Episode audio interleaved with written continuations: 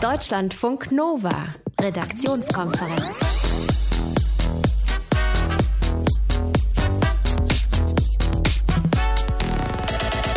Und ich habe etwas für euch, nämlich Fleißsternchen.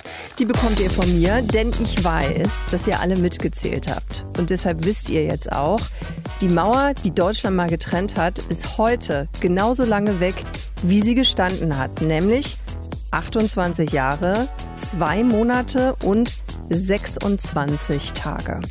Ist diese Ost-West-Diskussion für Leute zwischen 20 und 30 eigentlich immer noch ein Thema oder spielt das überhaupt gar keine Rolle mehr? Das werden wir gleich erfahren von einer Frau, die sagt, ich werde immer Ostdeutsche bleiben. Aber, und was nach diesem Aber kommt, das erfahrt ihr gleich hier bei uns. Pascal Fischer ist heute Abend der Mann an meiner Seite. Und wenn du möchtest, Pascal, kriegst du auch ein Fleischsternchen von mir. Möchtest du? Ja, aber wofür? Ja, einfach so. Oh, danke. Ohne Grund. Wow, das sind die tollsten. Das sind die tollsten, finde ich auch. Mein Name ist Sonja Meschkat. Schönen guten Abend. Deutschlandfunk Nova. Nein, wir wollen keine Mauer bauen. Aber drüber singen kann man ja mal. So wie der Rocco Schamoni. Wir wollen eine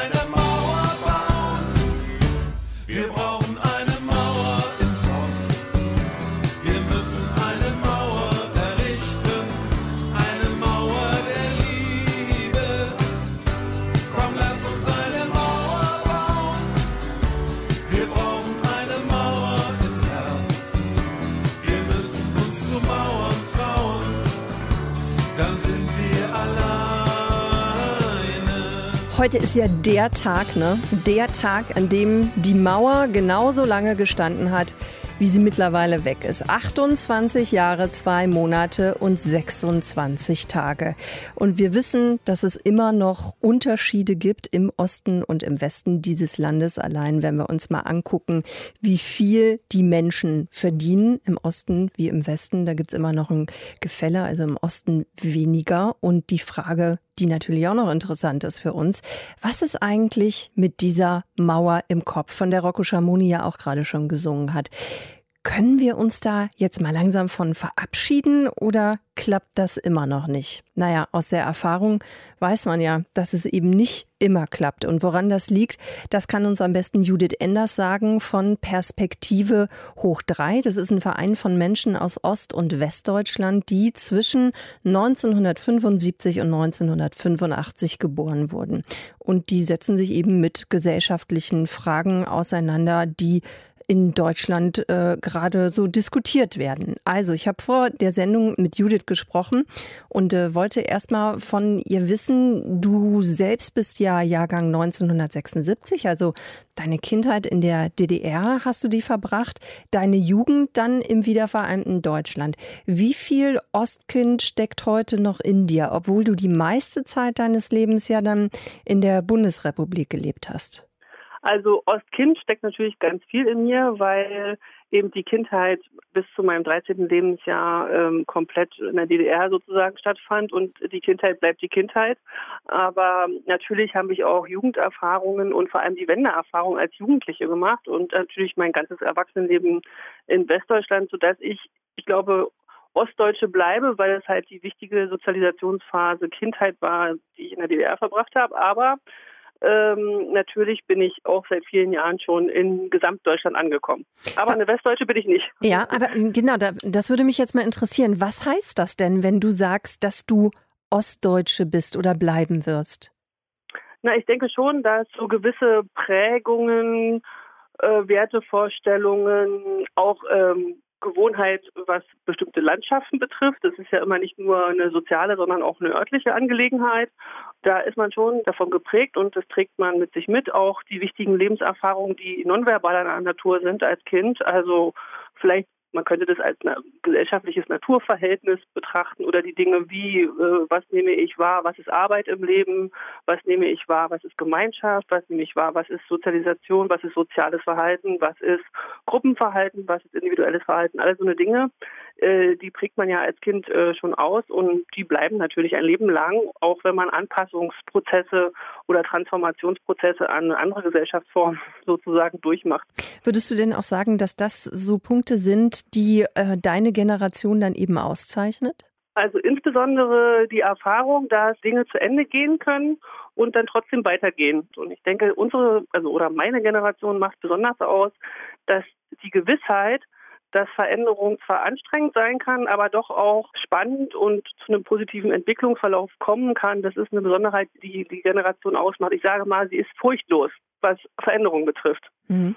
Ähm, ab wann bzw. mit welcher Generation wird es denn egal sein, ob jemand jetzt aus Mecklenburg-Vorpommern kommt oder aus Baden-Württemberg zum Beispiel? Ab wann glaubst du, spielt das eigentlich keine Rolle mehr?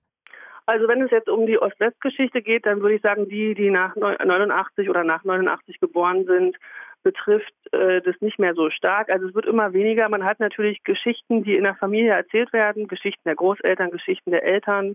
Aber ich denke, alle, die nach 89 geboren sind, äh, hören halt immer davon, haben es aber selber sozusagen nicht erlebt und auch nicht so im Herzen verinnerlicht und in ihrer Sozialisation, dass sie eben vielleicht schon sagen würden, ich bin ein gesamtdeutsches Kind und für mich spielt Ost-West nicht mehr so eine Rolle.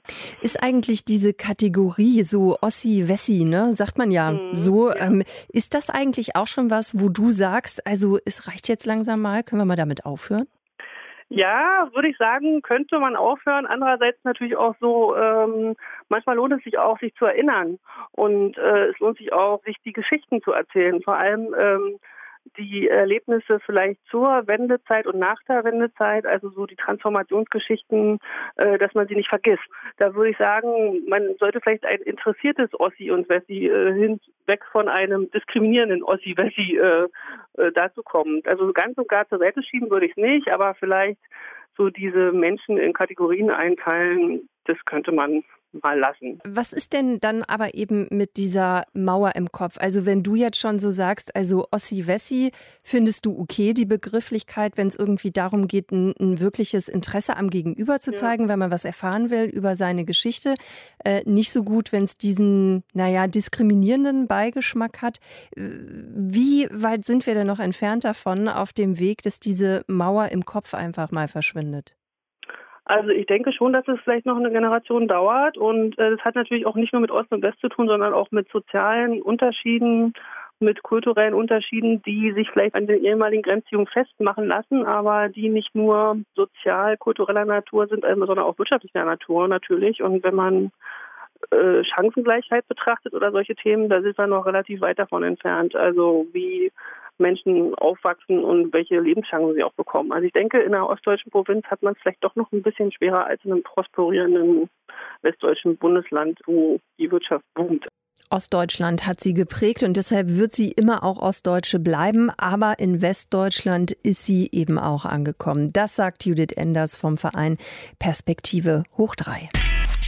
Deutschlandfunk Nova. Redaktionskonferenz. Wir müssen das nochmal festhalten an dieser Stelle. Gut gemeint ist nicht auch gut getwittert. Der Antiheld des Tages ist Erwin Rüddel. Der ist Unionspolitiker im Gesundheitsausschuss und der wollte eigentlich äh, wieder mal für Motivation sorgen und zwar in der Pflege.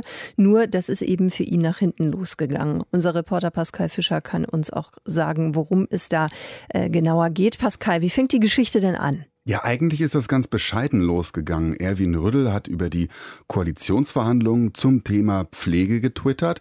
Darauf gab es dann Kritik und er hat dann wiederum darauf getwittert, Hashtag Deal, Politik handelt konsequent und Hashtag Pflegende fangen an, gut über die Hashtag Pflege zu reden. Dann kommen viele wieder in die Pflege zurück und es beginnen Hashtag gute Zeiten für gute Pflege.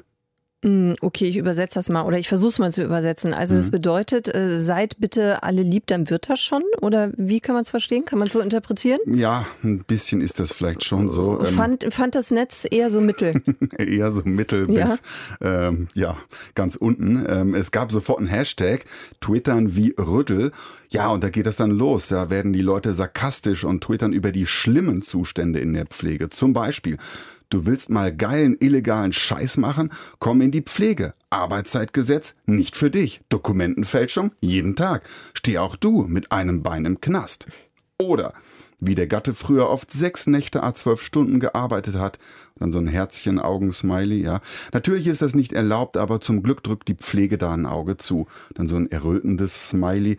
Eheleute, die sich nicht sehen, können nicht streiten. Für lange Beziehungen werde Pflegekraft.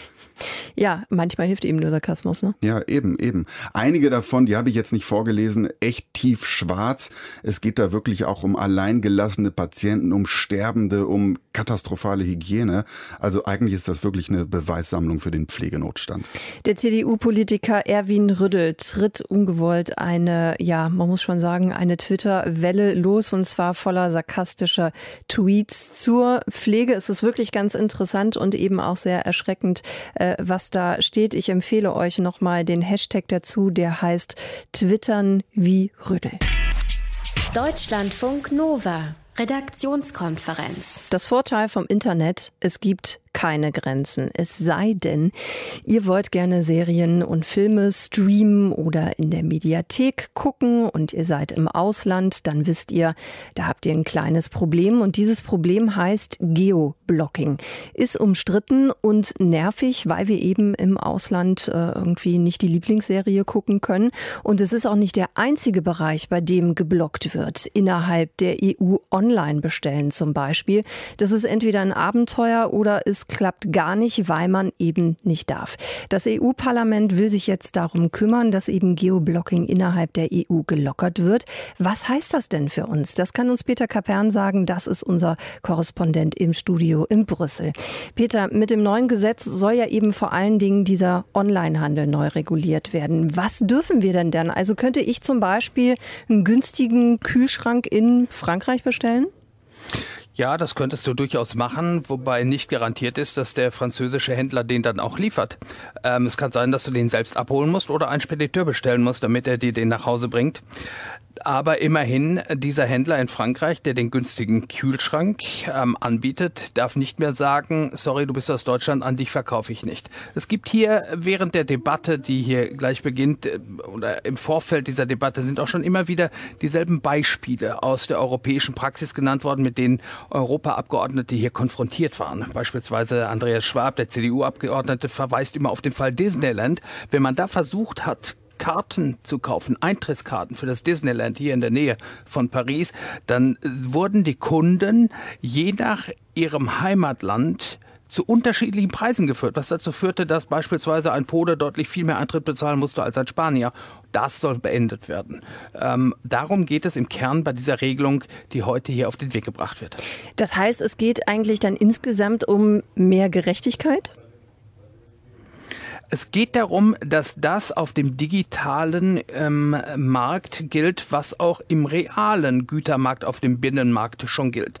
Wenn ein Mensch, der aus äh, Polen kommt oder aus Rumänien kommt, in Köln in einen Rewe-Laden geht, dann darf er dort nicht diskriminiert werden, nicht anders behandelt werden als ein Kunde, der aus Deutschland stammt. Und so soll das auch auf dem digitalen Markt sein. Das war schwierig, das so aufzustellen, dass kleine Händler, die im Internet ihre Waren in Deutschland anbieten, nicht überfordert werden. Dadurch, dass beispielsweise Kunden aus Rumänien ein Produkt bei ihnen zu einem sensationellen Preis ähm, entdecken und ordern und dann auch ähm, erwarten, dass dieses äh, Produkt dann auch bis vor ihrer Haustür in Bukarest geliefert wird. Dazu kann man die Händler natürlich nicht verpflichten. Aber ein Produkt, das ein Händler aus Köln an einen Kunden aus Holland verkauft, an einen Kunden aus Deutschland verkauft, das muss er dann auch umstandslos an jeden anderen anderen EU-Bürger aus jedem Land der EU verkaufen. Wer hat denn was davon, von dieser neuen Regelung? Naja, all die Verbraucher, die beispielsweise sagen, ähm, ich stelle fest, dass bestimmte Produkte in anderen Ländern billiger sind als bei mir. Ähm, eine andere Europaabgeordnete, Evelyn Gebhardt beispielsweise, die ist von der SPD, die erzählt immer folgende Geschichte. Ihre Mutter, die lebt in Frankreich und die war mal dort zu Besuch und ihre Mutter brauchte eine neue Kaffeemaschine und da hat sie festgestellt, dass diese Kaffeemaschine auf der ähm, Vertriebsseite eines Online-Händlers in Deutschland viel billiger war als in Frankreich. Und da hat sie versucht, äh, diese ähm, Maschine zum deutschen Preis zu bestellen und das ist ihr verweigert worden, weil sie immer wieder auf die französische Seite dieses Händlers automatisch umgeleitet worden ist, ohne dass sie das verhindern konnte und dort gab es eben die Kaffeemaschine nur zum höheren Preis. Das soll unterbunden werden.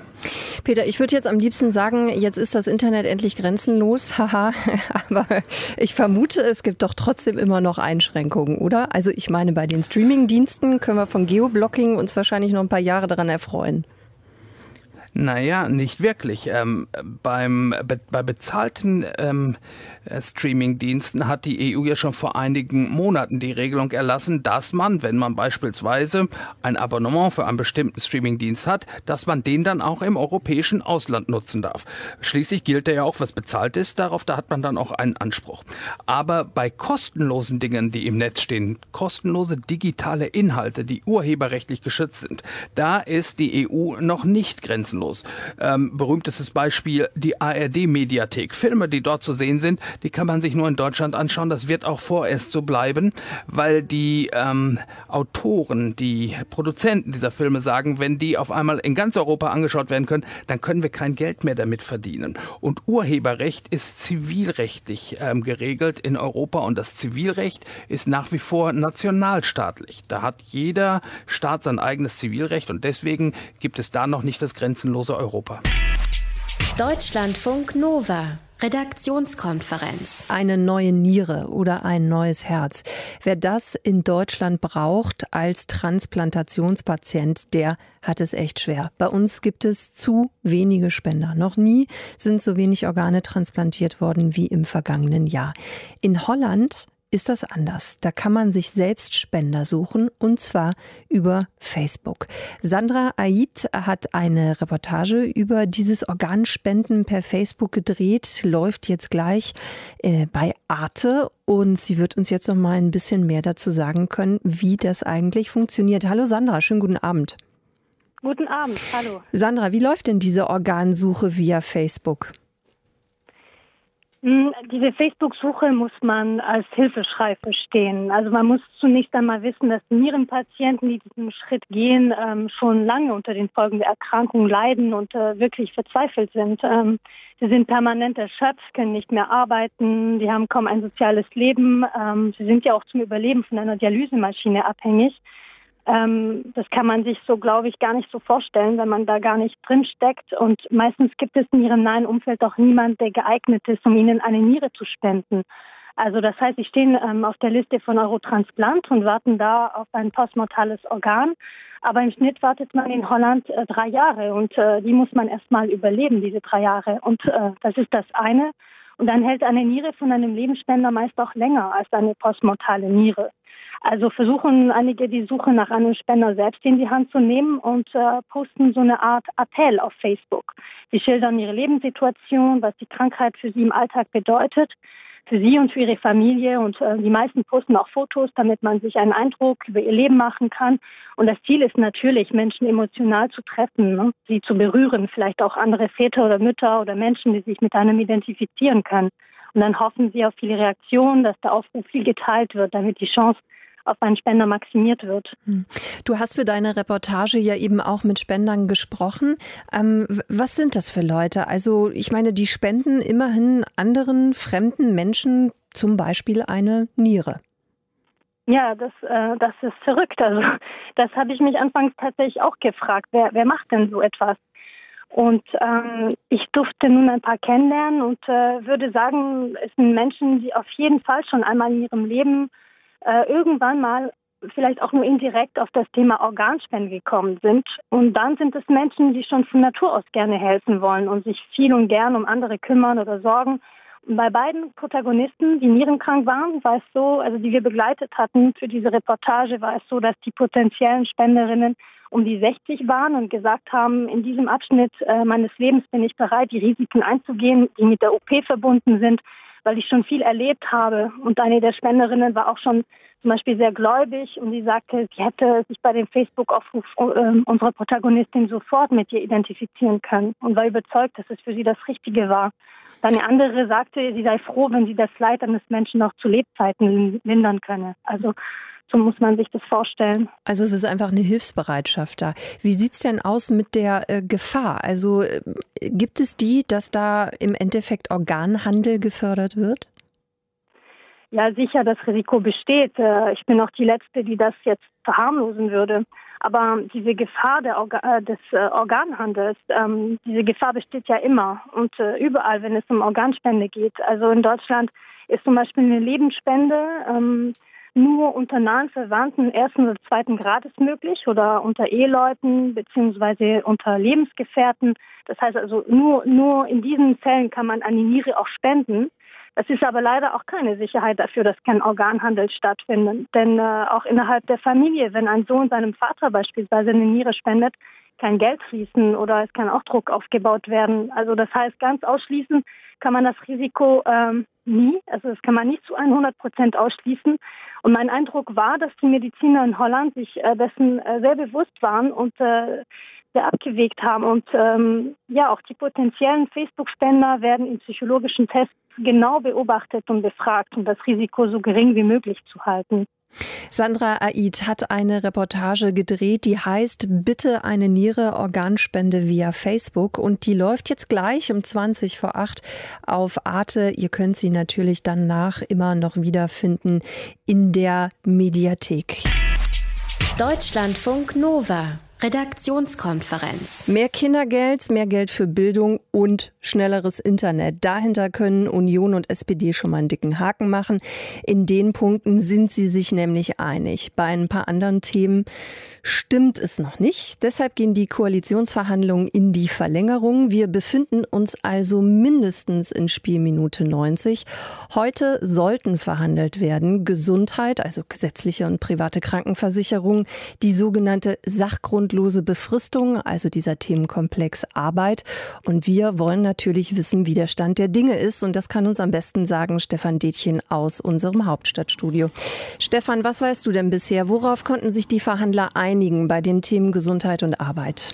Ja, das weiß ich auch noch nicht so genau. Ach Mann. Ich kann euch da auch noch keine Auflösung dieser Fragen geben. Aber ich kann sagen, es sind die letzten Fragen, ähm, die verhandelt werden. Diese Themen Gesundheit, da geht es ja um die Frage, ob man die Arzthonorare Honorare für privat und für gesetzlich Krankenversicherte angleicht und äh, im Arbeitsrecht die Frage einer möglichen Aufhebung der sogenannten sachgrundlosen Befristung von Arbeitsverhältnissen. Das ist so das Paket, das man sich ganz zum Schluss für die letzten Kompromissverhandlungen aufgehoben hat. Die haben wahrscheinlich seit dem späteren Nachmittag stattgefunden. Da saß noch mal die engere Verhandlungsgruppe. Das sind 15 Leute zusammen. Jetzt, äh, vor einer Dreiviertelstunde haben wir gehört, sind noch mal wieder Vertreter der erweiterten Parteiführung in die Parteizentrale der SPD gekommen. Das könnte darauf sein, dass da eine Information der erweiterten Kreise möglicherweise über einen Kompromiss dann bevorsteht.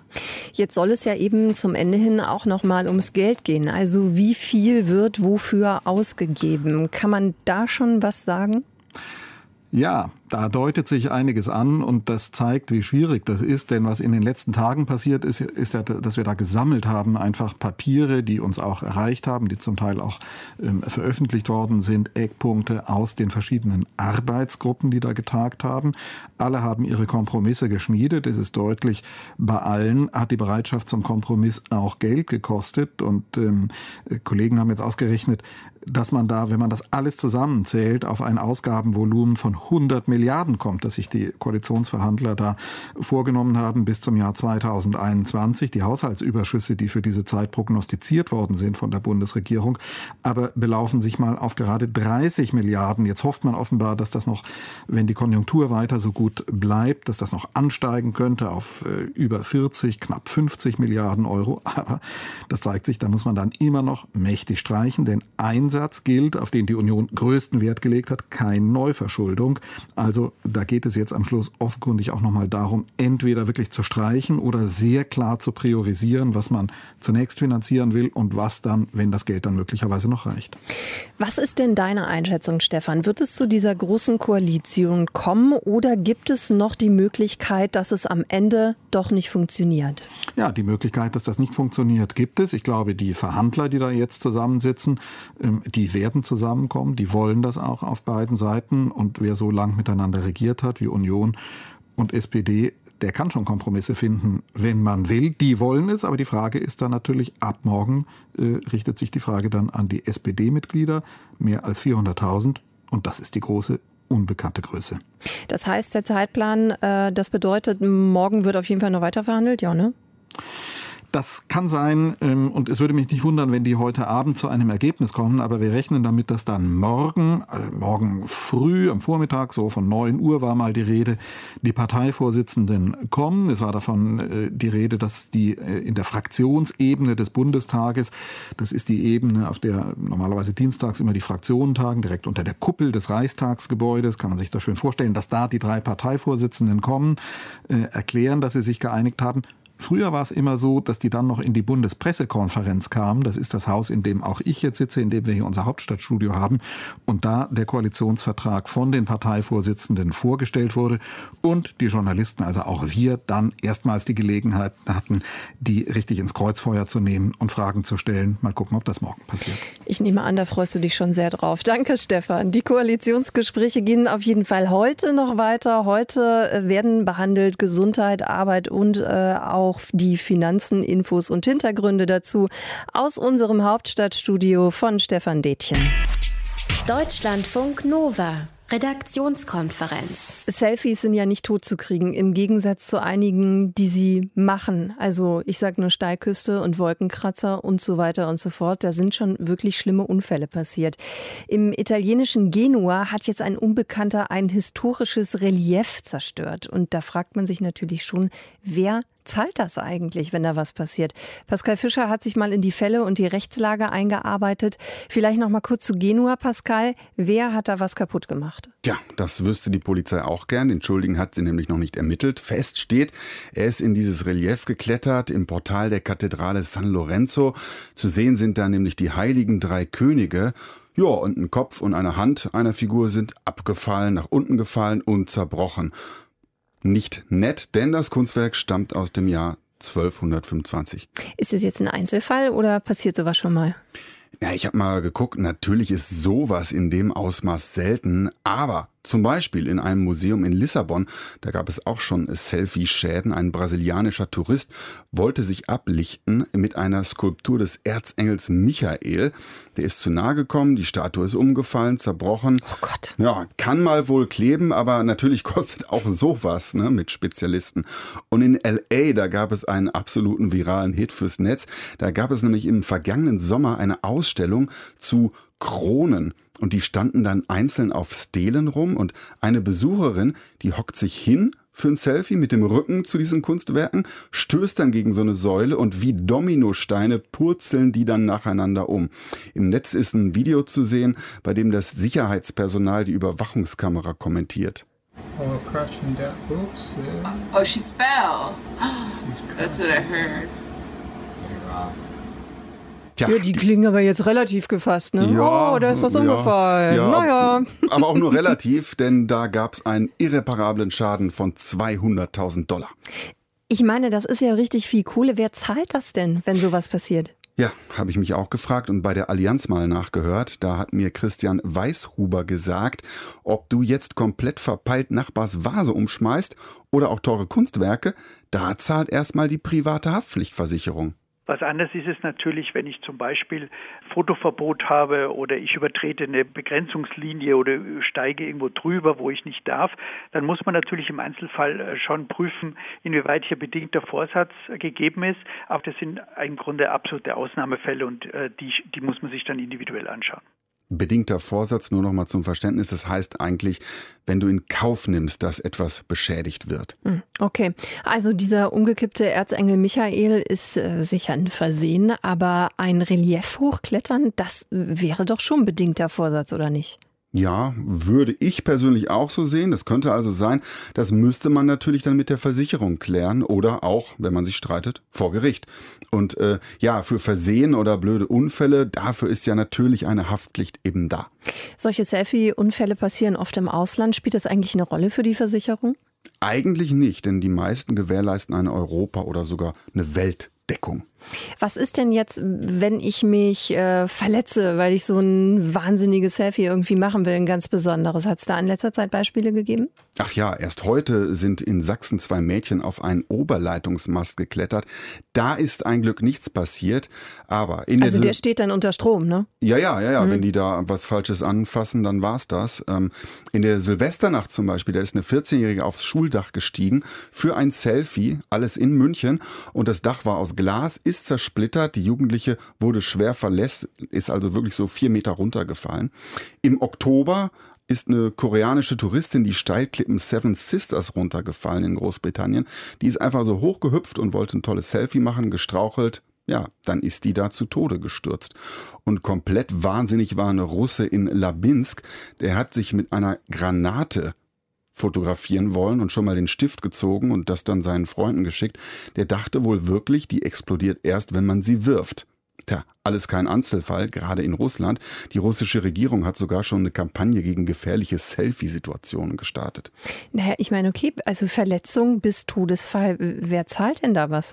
Ja, bei Verletzung ist das wieder die private Unfallversicherung. Das schreibt zumindest der Gesamtverband der deutschen Versicherungswirtschaft. Und äh, das gilt, egal ob es zum Beispiel vor Ort Selfie-Stick-Verbote gab, ist ja jetzt so in vielen Freizeitparks, in der Achterbahn natürlich, äh, wenn du die missachtest. Das ist erstmal egal. Und wenn ich sterbe und ich habe vorher äh, irgendwie eine Versicherung abgeschlossen, dann kriege ich Geld oder nicht oder wie das? Dann, dann kriegst du Geld. Die Lebensversicherungen zahlen unabhängig von der Ursache.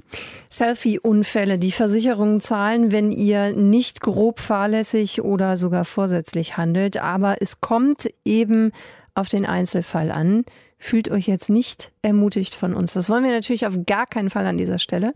Wir wollten euch nur mal aufzeigen, was möglich ist. Vielen Dank an Pascal Fischer dafür.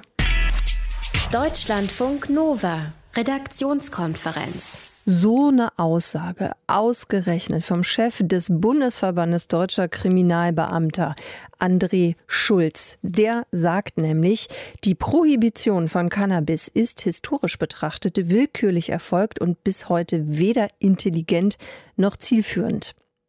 Ich übersetze das mal für euch. Der Bundesverband deutscher Kriminalbeamter möchte, dass Kiffen legal wird. Die Diskussion darüber gibt's ja schon viele, viele Jahre. Nur, dass sich der BDK so positioniert, das ist tatsächlich neu. Ist das jetzt irgendwie was so nach dem Motto What the fuck oder doch ganz vernünftig, was der BDK da fordert? Wir fassen die Pros und Kontras von Legalize es gerne nochmal zusammen für euch. Unser Reporter Martin Krinner kann euch sagen, was diejenigen eigentlich äh, immer an Argumenten vorbringen, die dagegen sind, Cannabis freizugeben. Das erste Argument, warum wir den Verkauf von Cannabis weiterhin verbieten sollten, ist natürlich die Gesundheit. Denn der wichtigste Wirkstoff im Cannabis, das THC, ist ein Gift. Kein besonders starkes, klar, aber immerhin, es ist und bleibt giftig.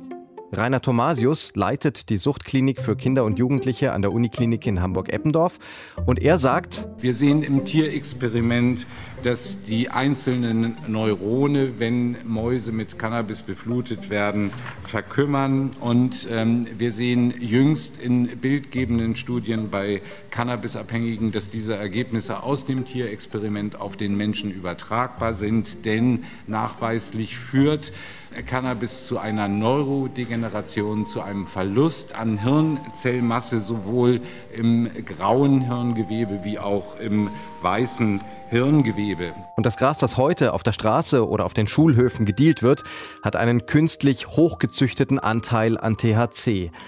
Und wer sein Gehirn, vor allem in der Entwicklungsphase, regelmäßig damit vollpumpt, der riskiert eine massive Entwicklungsstörung.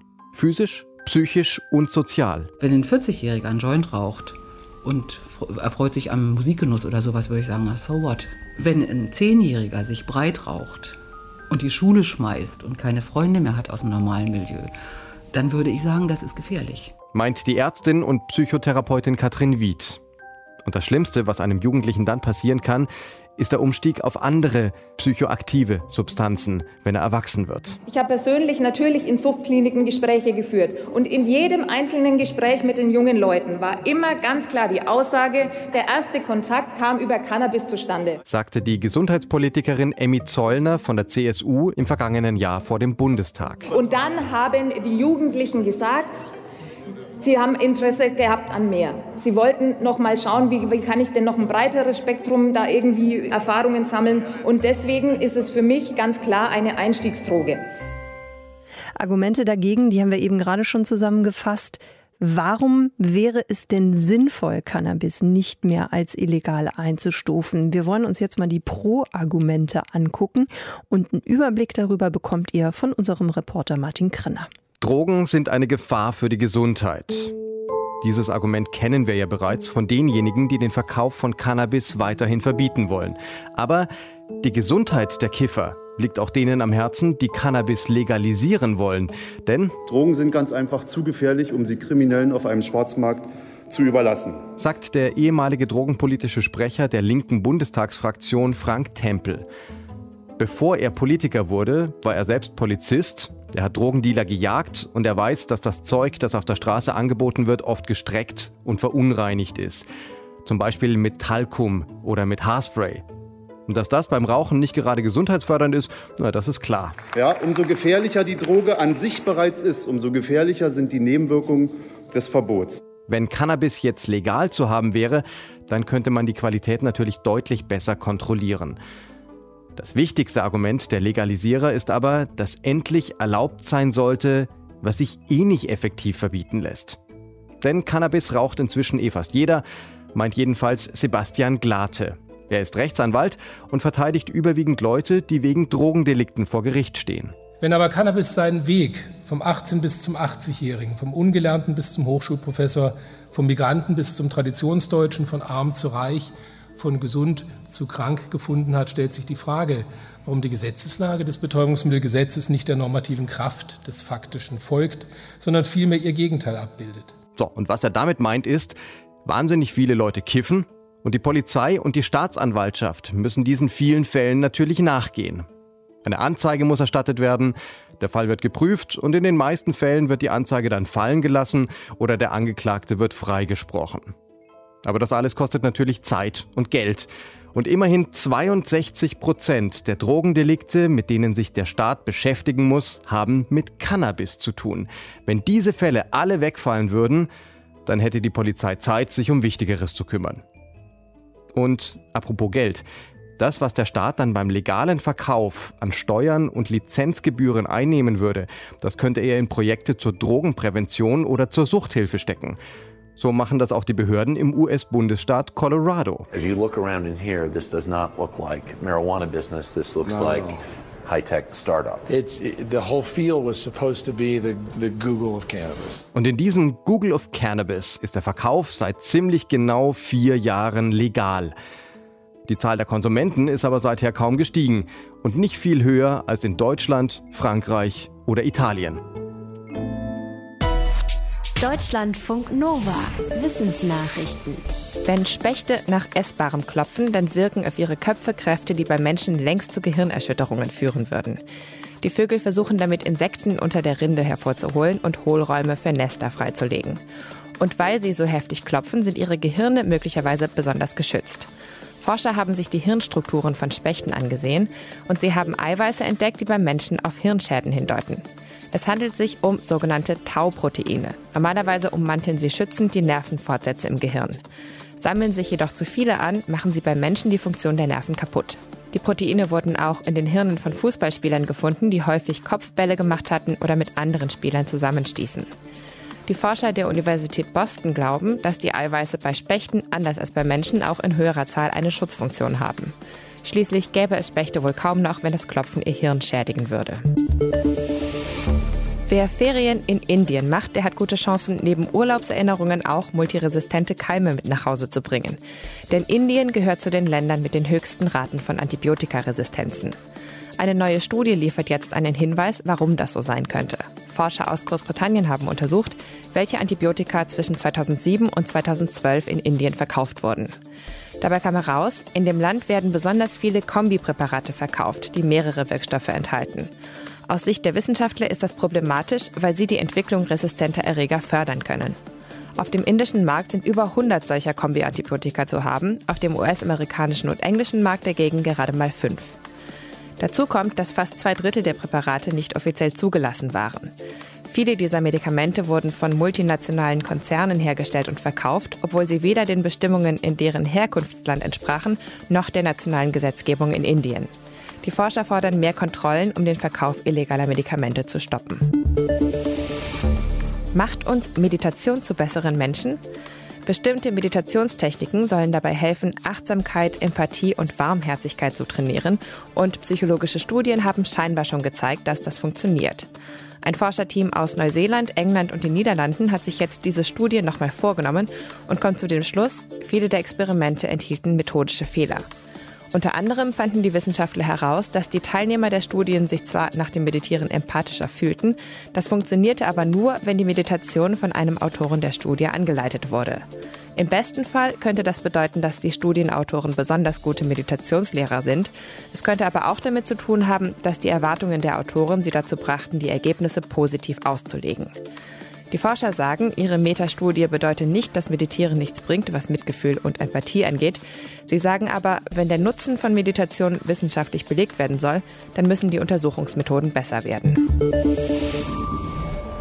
Deutschlandfunk Nova. Vielleicht habt ihr sowas schon gesehen in den vergangenen Wochen im Netz. Good day, losers. Yo, where the kangaroos at? Brian Dundee? Yep. Really? Ja, sowas mit so fetten Effekten, das kann eigentlich nur ein Kinotrailer sein, ist es auch und zwar für den Film Dundee. Also das ist im Endeffekt die Fortsetzung dieser legendären Filmserie Crocodile Dundee mit Paul Hogan. Nur ein bisschen eigenartig in diesen Trailern schlurft da so ein unfitter Möchtegern Bad Boy herum und jetzt kam die große Enttäuschung. Es gibt gar keine Fortsetzung. What? Pascal Fischer, unser Reporter, weiß mehr. Woher? Ja, vom Super Bowl. Da lief nämlich zur besten Sendezeit wieder einer dieser Trailer, nur der war jetzt anders. Da sitzen dann die Stars Chris Hemsworth und Danny McBride beim Essen in einem feinen Restaurant und reden Tacheles. This isn't a movie. No. It's a tourism ad for Australia. Yes. But listen, you're, you're the best Crocodile Dundee since Crocodile Dundee. Really? Yes, really. and we had the best trip ever, didn't we? It was pretty sweet. Tja, es ist eben alles nur eine Werbekampagne für Australien. Oh Mann, für Australien. Ja, okay. Aber die ist ganz gut, oder was? Ja, sogar der echte Paul Hogan war ja zu sehen und dann fließen ständig Infos ein. Also die tausende Kilometer Sandstrand, die atemberaubenden Bilder aus dem Outback natürlich oder die Frage, wusstest du, dass Australien einige der weltweit besten Weine produziert? Selbstverständlich. Hm, ja, klar, er dann nicht, aber das ist schon wieder so trashig auffällig, dass es eigentlich ja liebenswürdig ist, oder? Gut, jetzt macht man natürlich so einen Trailer, äh, damit man möglichst viele Leute erreicht, die dann Mhm. hoffentlich alle, alle, alle nach Australien kommen. Hat das geklappt? Naja, immerhin haben das ja geschätzte 110 Millionen gesehen in den USA zur besten Sendezeit. Äh, auch wir haben das ja gesehen im Netz zum Teil, obwohl das eher US-Touristen anvisiert. Und insgesamt soll die Kampagne auch umgerechnet rund 20 Millionen Euro schwer sein. Crocodile Dundee ist kein neuer Film, aber vielleicht eine Motivation, ein tolles Land zu besuchen. Und dieses Land heißt Australien. Deutschlandfunk Nova. Redaktionskonferenz. Und sie ist immer noch da und sie wird mindestens vier Jahre bleiben. Die AfD ist bei der Bundestagswahl im vergangenen September mit 12,6 Prozent in den Deutschen Bundestag gewählt worden. Macht 92 Abgeordnete. Und wie die ihren Job machen, das gucken wir uns jetzt mal an mit Nadine Lindner aus unserem Hauptstadtstudio. Denn Nadine, 100 Tage sind es mittlerweile im Parlament für die AfD. 100 Tage sind rum. Wie macht sich die AfD denn bislang so im Bundestag? Also ich finde ja, es ist ein ziemlich gemischtes Bild, ähm, was die AfD da jetzt abgibt. Äh, Seit Ende Oktober sitzt sie ja am Bundestag. Provokation gibt's eigentlich am laufenden Band, also ständig, aber so dieser eine große Skandal oder dieses eine große Versagen, das gab es noch nicht. Und das finde ich eigentlich schon erstaunlich, weil man darf halt nicht übersehen, die AfD, Bundestagsfraktion, das sind eigentlich alles Neulinge im Politik Betrieb. 80 von 92 Abgeordneten haben vorher nie in einem Parlament gesessen. Das heißt, die müssen das quasi alles lernen, wie das hier abläuft. Und letzte Woche gab es eine tja, Leistungspressekonferenz, so hat Bernd Baumann, der parlamentarische Geschäftsführer, das genannt. Der ist quasi so der politische Manager dieser Fraktion. Und der hat gesagt, wir sind stolz, dass wir da sind. Äh, wir haben schon über 40 Reden gehalten. Wir haben 17 Anträge eingebracht.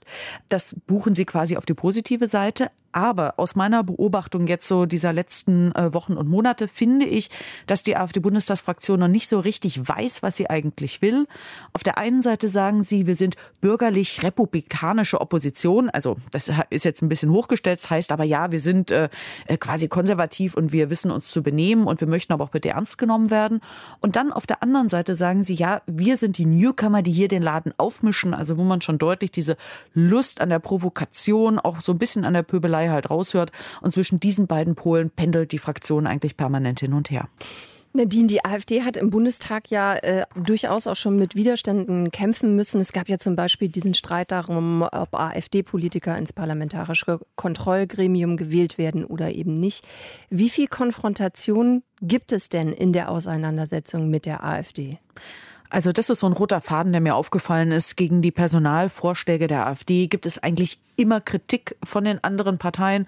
Roman Reusch, äh, du hast es eben angesprochen, ist in der letzten Woche erst im zweiten Anlauf ins parlamentarische Kontrollgremium gewählt worden. Also das heißt, es war ein deutlicher Warnschuss, dass er zwei Anläufe gebraucht hat. Und auch der Bundestagsvizepräsident der AfD steht dieser Posten zu. Der Kandidat Albrecht Glaser ist dreimal durchgefallen, darf jetzt auch nicht nochmal antreten. Das hat der Ältestenrat beschlossen. neuen Kandidaten gibt es noch nicht.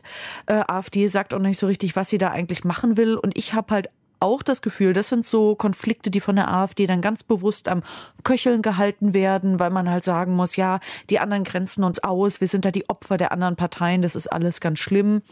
Letzte Woche haben wir relativ viel über die Ausschussvorsitzenden der AfD gesprochen, äh, die es im Haushaltsausschuss gibt, äh, im Rechtsausschuss und im Tourismusausschuss. Und die wurden von den anderen Abgeordneten der anderen Parteien eigentlich nur mit Zähneknirschen und Faust in der Tasche gewählt, weil dann doch halt alle auch eine Hypothek mitbringen, viel Kritik ausgelöst haben. Aber sie müssen sich jetzt halt auch beweisen. Also äh, sie müssen, die drei müssen jetzt halt auch mal zeigen, dass sie es können. Jetzt scheint die AfD ja auch mit Pegida enger zusammenarbeiten zu wollen. Der Pegida-Vorsitzende Lutz Bachmann, der war zum Beispiel zu Gast auf dem Landesparteitag der AfD in Sachsen jetzt am Wochenende. Gibt es da tatsächlich schon konkrete Pläne für die Zusammenarbeit? Ja, das ist ein weiteres Kapitel aus der großen Frage, wohin steuert die AfD? Und nach diesem Wochenende, nach diesem Landesparteitag in Sachsen, finde ich, ist zumindest für diesen Landesverband Sachsen äh, die Antwort klar, sie geht weiter nach rechts. Es gibt jetzt keinen offiziellen Beschluss auf diesem Landesparteitag, dass man mit Pegida zusammenarbeiten will, aber ähm, man hat doch keinen Hehl aus der Sympathie für Lutz Bachmann und auch sein Vize äh, Däbritz ähm, gemacht. Die sind dort aufgetaucht in Hoyerswerda als Gäste und äh, der neue Landesvorsitzende Jörg Urban heißt der in Sachsen, der hat gesagt, wir wissen, dass unsere Basis auf der Straße ist. Wir im Osten wissen, was Pegida ist, wer da auf der Straße ist und was das für Leute sind. Und die wollen jetzt freie Hand für die Kooperation, weil im Moment gibt es eigentlich noch so ein Unvereinbarkeitsabkommen. Ähm, das stammt alles noch aus der Zeit von Frauke Petri und da will man jetzt quasi die Axt dran legen und will das weghaben. Mal schauen, mit welchem Erfolg. Aber, und das ist quasi der letzte Hinweis, 2019, das heißt nächstes Jahr gibt es eine Landtagswahl Landtagswahl in Sachsen, da wird der neue Landtag gewählt und die AfD sagt, wir sind Volkspartei und wir haben auch einen Machtanspruch und das darf man nicht vergessen, bei der Bundestagswahl ist die AfD in Sachsen die stärkste Partei geworden und das wollen sie bei der Landtagswahl wiederholen und da muss man dann halt tatsächlich schauen, wie sich das dann dort vor Ort entwickelt. Die AfD sitzt seit 100 Tagen im Deutschen Bundestag. Die Bilanz dazu von unserer Korrespondentin aus Berlin, Nadine Lindner. Das war die Redaktionskonferenz für heute Abend. Schön, dass ihr dabei gewesen seid. Pascal Fischer und ich wünschen einen, schönen Abend. Einen schönen Abend, einen fröhlichen Ausklang. Whatever. Habt es schön. Wir hören uns morgen wieder. Mein Name ist Sonja Meschkat. Bis dann. Ciao. Deutschlandfunk Nova. Redaktionskonferenz. Montag bis Freitag ab 18.15 Uhr. Mehr auf deutschlandfunknova.de.